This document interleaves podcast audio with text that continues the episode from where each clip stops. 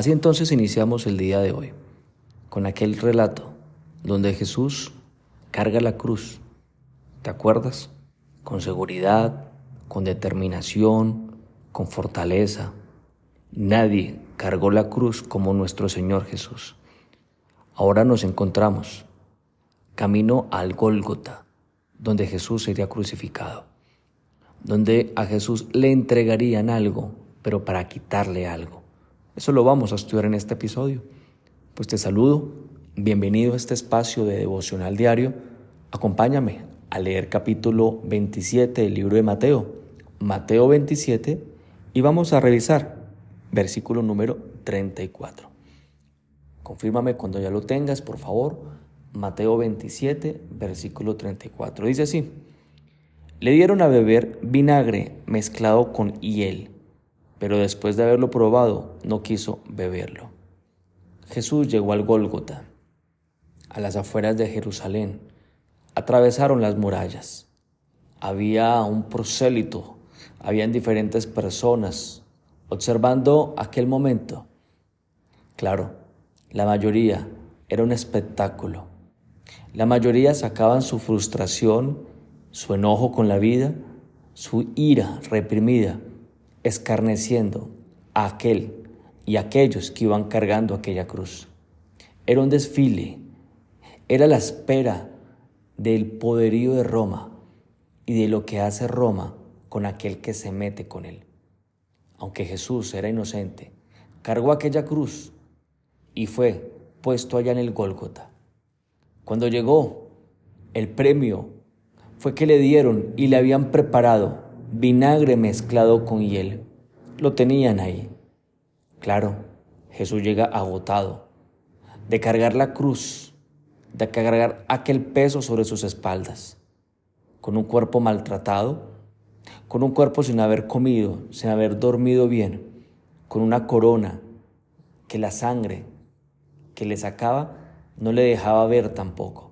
Ahí estaba Jesús, cansado, cansado de aquel camino, con sed, y a él le ofrecen algo de beber. Jesús acerca y toma, mas él no quiso beberlo más, porque hay algo que pasa. Hay algo que pasa con lo que te ofrece a ti, a ti o a mí, a Jesús le ofrecieron vinagre con hiel. ¿Quién le ofrece vinagre y hiel? Aquellos hombres que escarnecían de él, que se burlaban de él.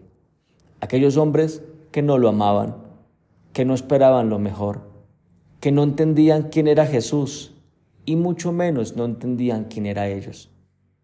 Eso es lo que te vas a encontrar hoy. Eso es lo que te vas a encontrar en este mundo. Te vas a encontrar con gente que no te ama. Te vas a encontrar con gente que no sabe quién eres tú. Te vas a encontrar con gente que ni siquiera sabe quiénes son ellos mismos.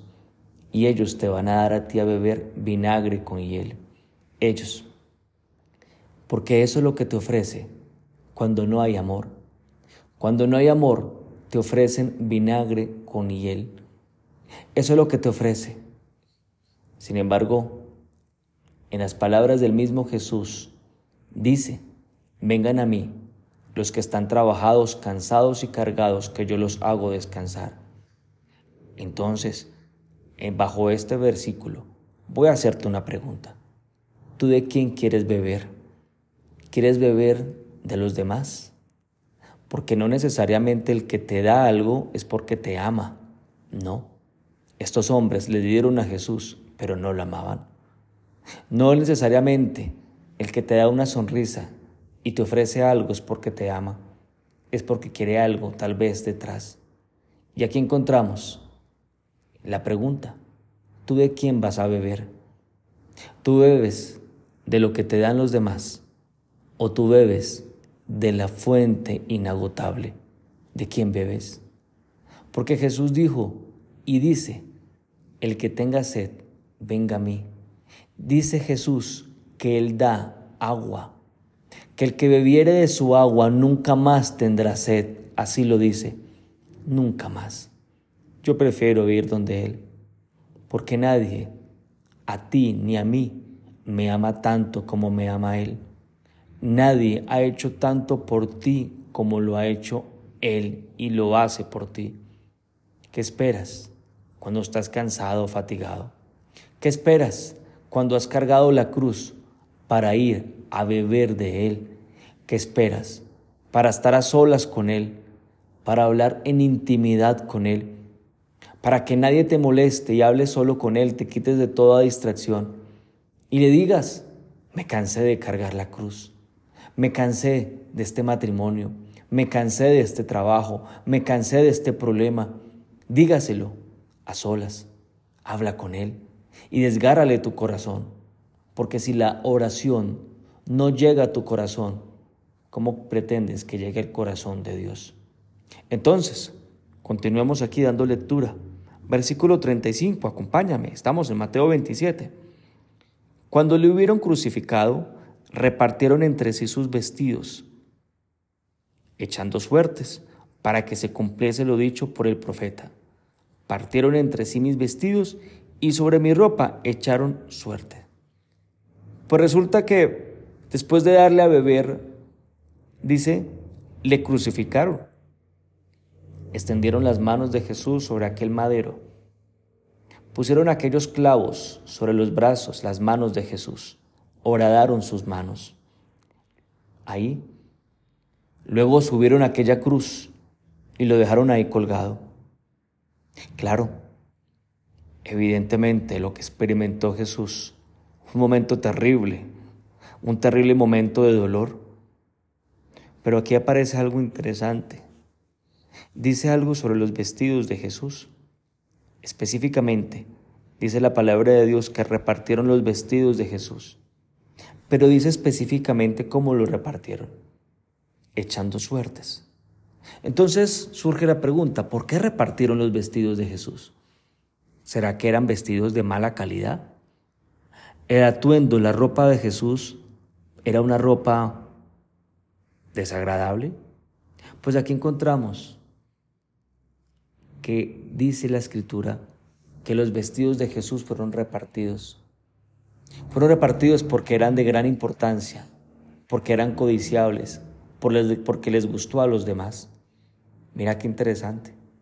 Y luego dice que echaron suertes, es decir, hicieron un sorteo para que se cumpla lo que está escrito. Esto está en Mateo 22, 18. Perdón, esto está en el Salmo capítulo 22, versículo 18. Desde el Salmo 22, 18 estaba profetizado, estaba escrito que el Mesías le quitarían su ropa y su ropa la sortearían. Bueno, ¿Qué te da más seguridad? Esto da seguridad. Saber que esto que le estaba pasando a Jesús era para que se cumpliera las palabras de Dios. ¿Para qué? Para que tú estés seguro. Jesús no es un accidente, no es un charlatán que te está diciendo es por aquí, no. Es alguien que vivió lo que estaba escrito. No es un mártir con victimización, no, ese no es Jesús.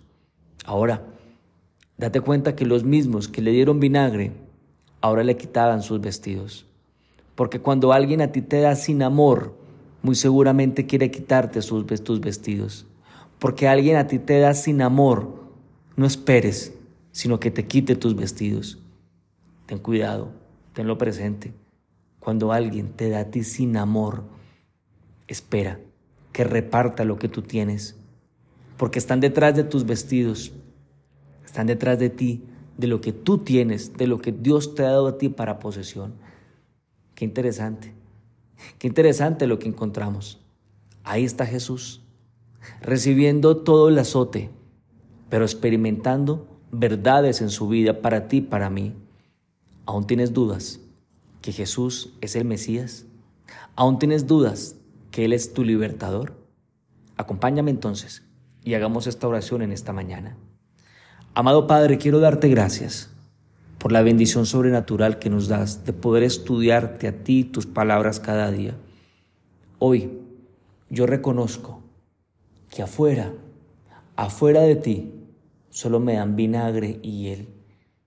Afuera de ti solamente me dan aquello que me quita, que me deshidrata.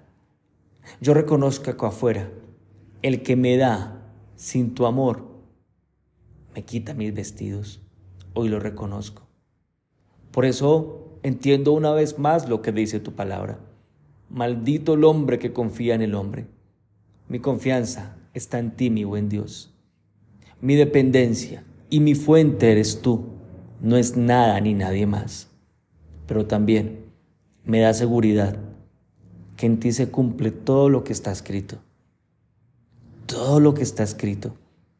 Era necesario que quitaran tu ropa y que tus vestidos, de aquel hilo, de aquella costura, aquel vestido fueran repartidos para que yo tuviera seguridad que tú eres el Mesías, el Dios, el Dios hecho hombre. Gracias por este tiempo. Gracias por la oportunidad que nos das de compartir en esta mañana. Te pido tu bendición. En el nombre de Jesús. Amén y amén.